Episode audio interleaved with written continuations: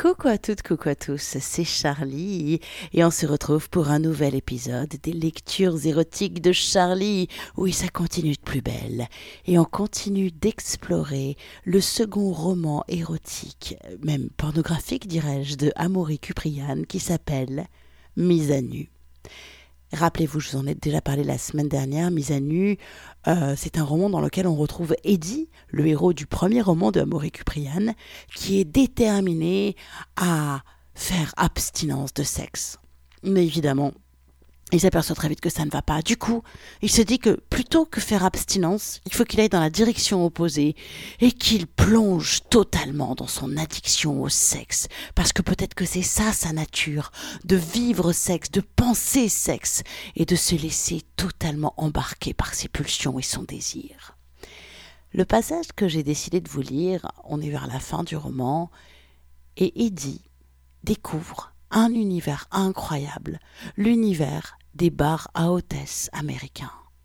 Là, vous allez voir qu'il amène le sexe à un autre niveau de subtilité, dirais-je. Le sexe où on est juste en permanence sur la tentation et où la frustration devient un art et le comble du désir. Je trouve que c'est très bien écrit. Je vous laisse découvrir sans plus attendre comment Amaury Cuprian nous parle de ces femmes barres à hôtesse et de la frustration qui devient le summum du désir. Voici un nouvel extrait de Mise à nu de Amaury Cuprian et évidemment c'est dans la collection Les Nouveaux Interdits de Mediamille. Je plongeais, ni dans la Seine, ni dans la Midouze, ni dans l'Hudson River, mais dans le vice le plus total et le plus sublime. Jamais je n'avais coulé aussi profondément, et c'était merveilleux. Seul problème, ça coûtait cher. Mais revenons en arrière, au point de départ de ma chute, l'appel surprise d'exaucer. Je viens de lui raccrocher au nez. Tout tremblant d'émotion, je sens que j'ai besoin de réconfort un besoin urgent, right fucking now, comme disent les Américains. Mais d'abord, alors qu'il est sur le point de disparaître à l'horizon, je me décide enfin à saluer le ferry. Les deux garçons ne peuvent plus me voir, peu importe, c'est symbolique. Je tourne le dos à la baie et rebrousse chemin jusqu'à l'entrée du Big City Dolls, au rez-de-chaussée d'un building en pierre datant de la première moitié du XXe siècle. Haut d'une quarantaine d'étages, il semble presque à taille humaine comparé au gratte-ciel en verre qui le surplombe. Mes joues sont encore toutes collantes de larmes. Mon cœur palpite d'excitation et d'appréhension. Malgré la banalité de l'enseigne, ces filles en néon rose, ça fric. On sent la proximité de Wall Street. La porte en bois massif, les vestes, impeccablement cintrées du duo de videurs, la façon délicate qu'ils ont de me fouiller, rien à voir avec ce qu'on m'a infligé à l'aéroport. À l'intérieur, ça se confirme. Les Malabars me confient à un collègue plus fluet, en smoking, un vieux beau aux boucles grisonnantes et au visage auto-bronzé, qui me conduit dans le salon des merveilles.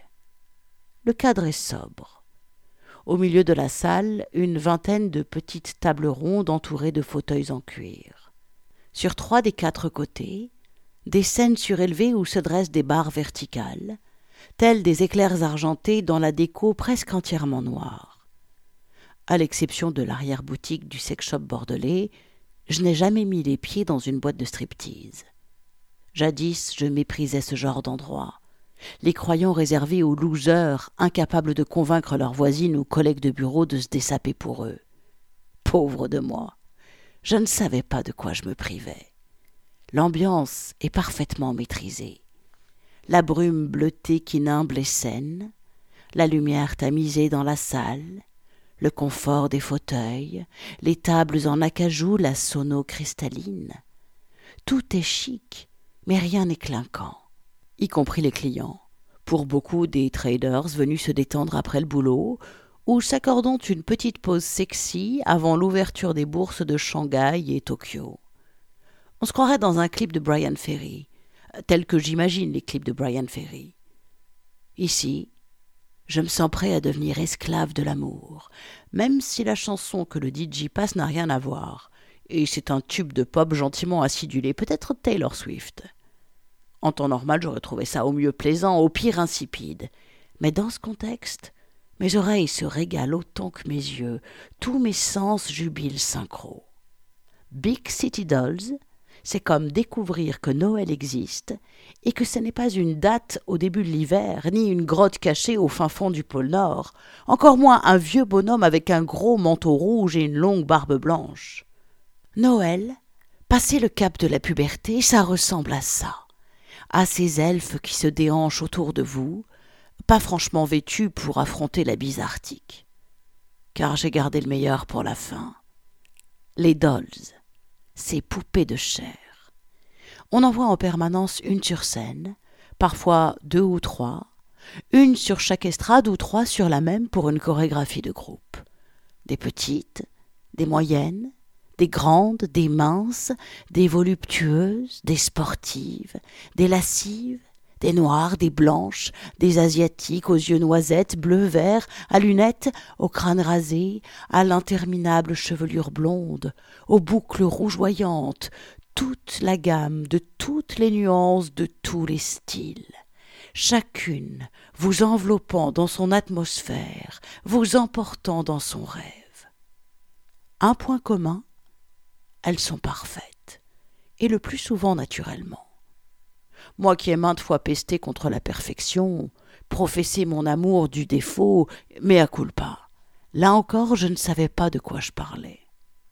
Les dolls, c'est Noël en plein juillet, le paradis. Mais le problème avec le paradis, c'est que sur Terre, il a un prix. J'ai cru pouvoir le payer. Trois semaines ont passé depuis que j'ai franchi la porte du Big City Dolls pour la première fois. Trois semaines au cours desquelles je suis revenu chaque soir, sept nuits sur sept. J'arrivais peu après l'ouverture et ne repartais qu'à la fermeture. Vers dix-neuf heures, un taxi m'amenait depuis Harlem. À quatre heures du matin, je rentrais à l'hôtel en marchant au moins une partie du chemin. L'exercice m'aidant à décanter toutes les images et sensations emmagasinées dans la nuit. Les videurs ne s'embêtaient plus à me palper. Ils m'accueillaient avec une petite tape dans le dos, et je leur glissais un gros billet. Pareil pour l'hôte en smoking qui me réservait toujours la meilleure table, la plus proche de la scène centrale, celle où dansait Bailey. Que dire de Bailey? Si Big City Dolls égale le paradis, et aucun théologien ne pourra me persuader du contraire, alors Bailey égale Dieu, ni plus ni moins. Je louais toutes les saintes superbement gaulées qui se trémoussaient à sa gauche et à sa droite, mais Bailey, je la vénérais.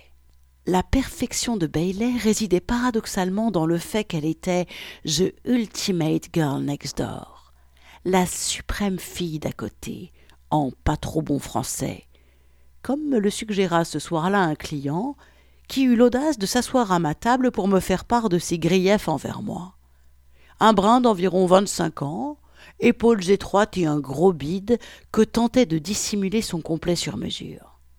Hey, buddy, I don't mean to intrude, but could I have a word with you about Bailey? Oh man, isn't she the ultimate girl next door?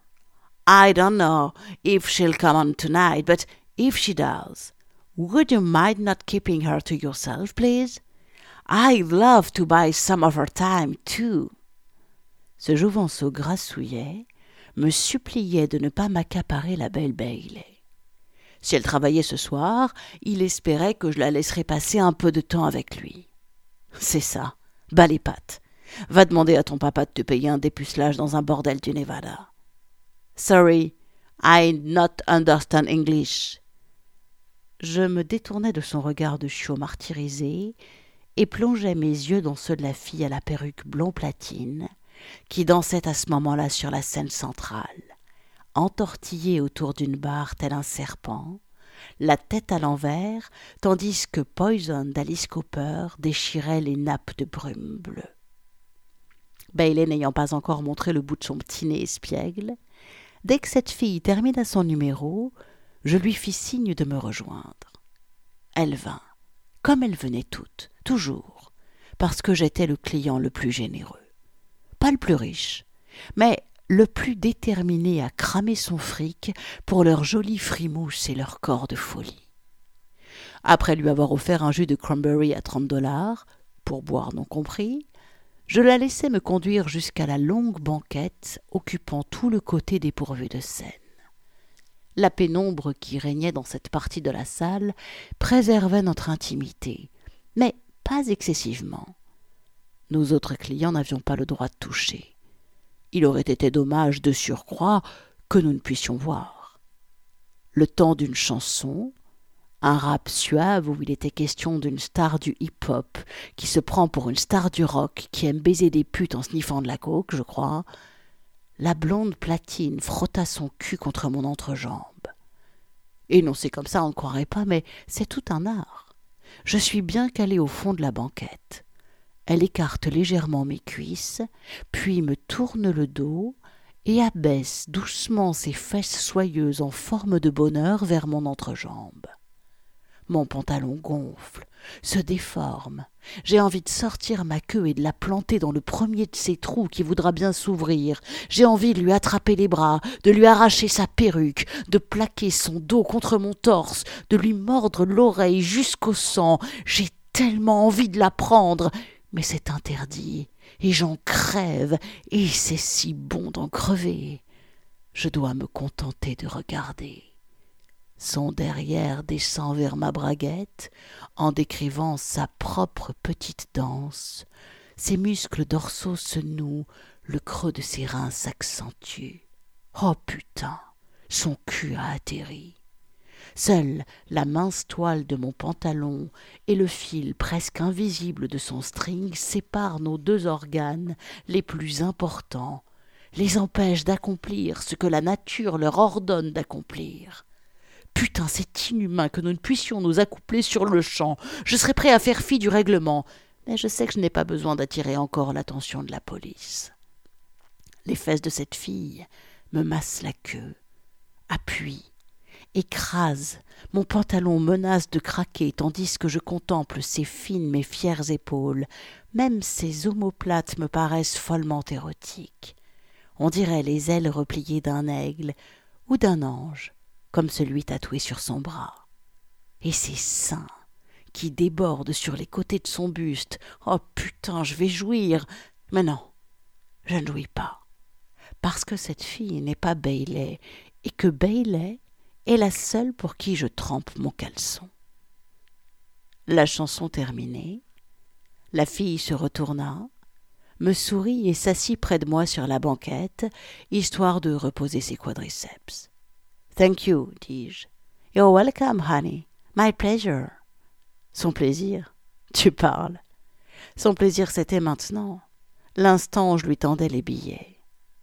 Dans cet établissement haut de gamme, le prix d'une lap dance s'élevait officiellement à cinquante dollars. Mais je lui en filais cent. À Bailey, j'avais coutume d'enfiler deux, trois, parfois quatre cents. Jamais je n'étais à court de cash, car il y avait un distributeur dans la salle pratique. La blonde platine resta un moment à mes côtés.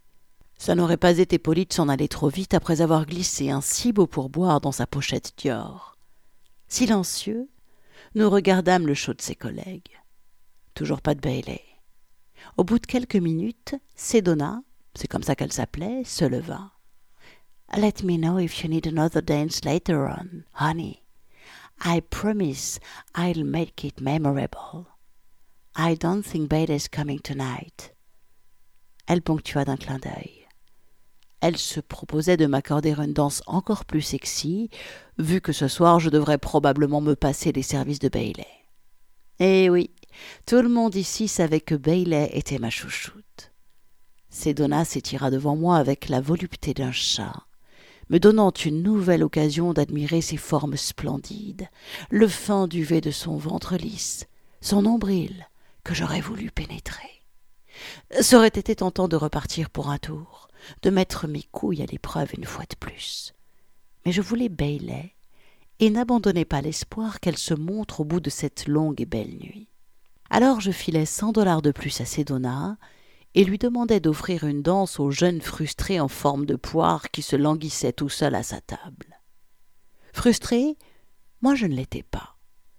Je regrettais l'absence de Bailey, mais savais que je la verrais le lendemain, ou au pire le surlendemain. Cet élément d'incertitude rendait mes nuits aux Big City Dolls encore plus agréables. Quand Bailey apparaissait parmi les autres poupées, c'était Noël à Noël.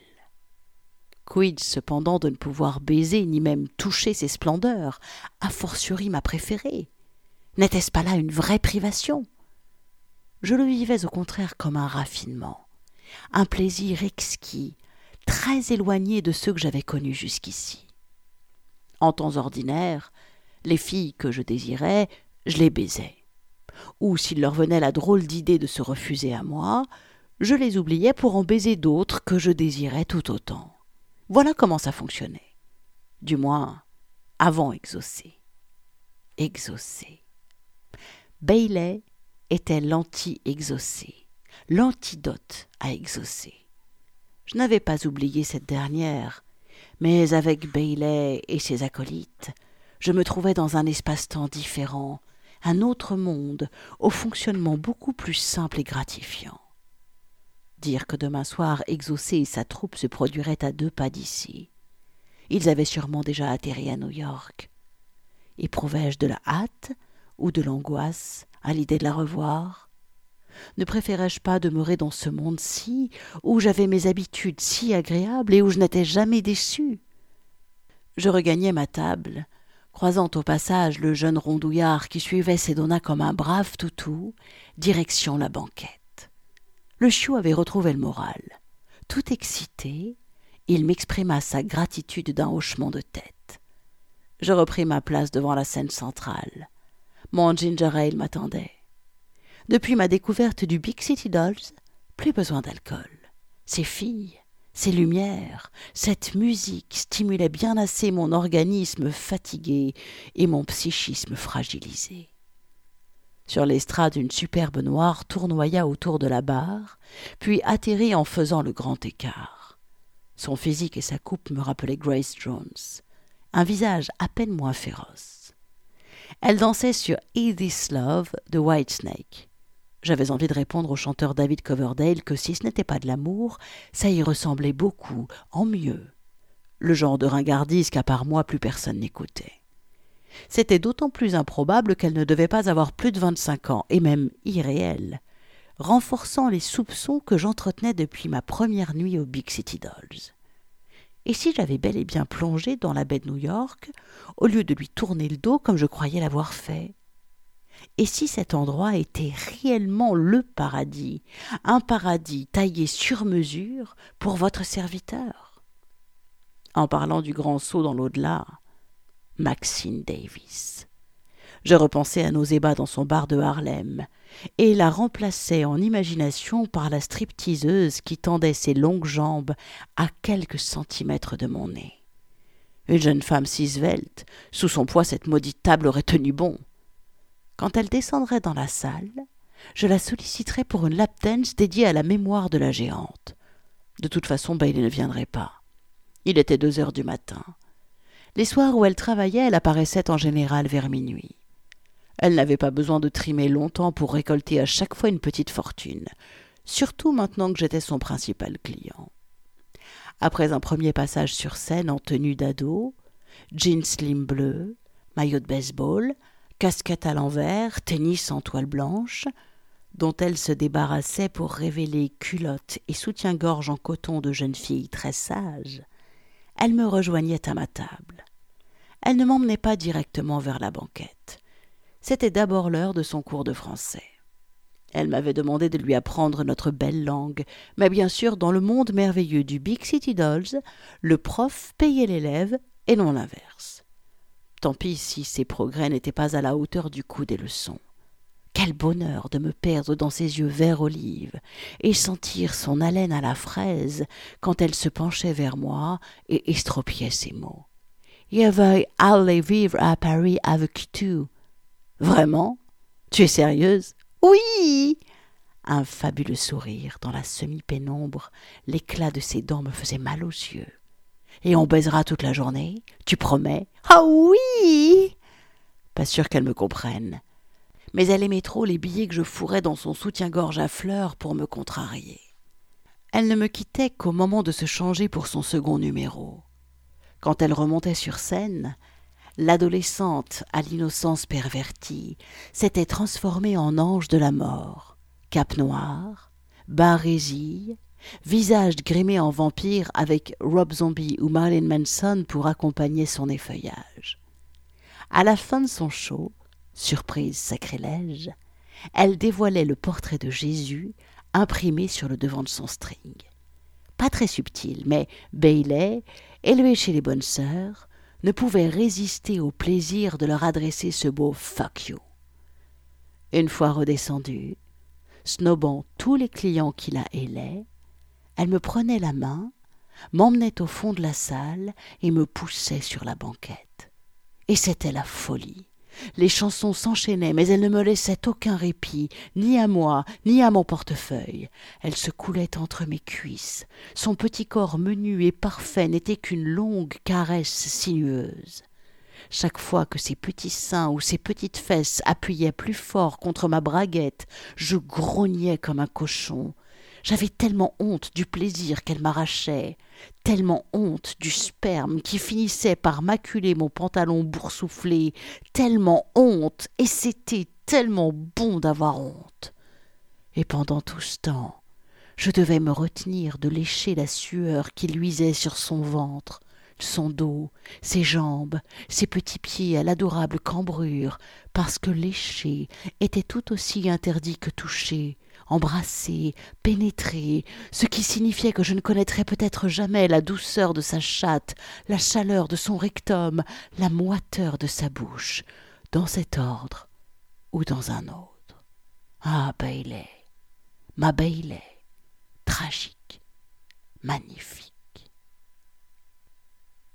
Voilà, c'était donc un extrait de Mise à nu de Amaury Cuprian qui, je sais pas vous, mais je trouve que sa description de l'univers des bar hôtesses américaines, effectivement, comme il le dit, c'est Noël toute l'année. Ça, a l'air, magique, magnifique, hyper excitant.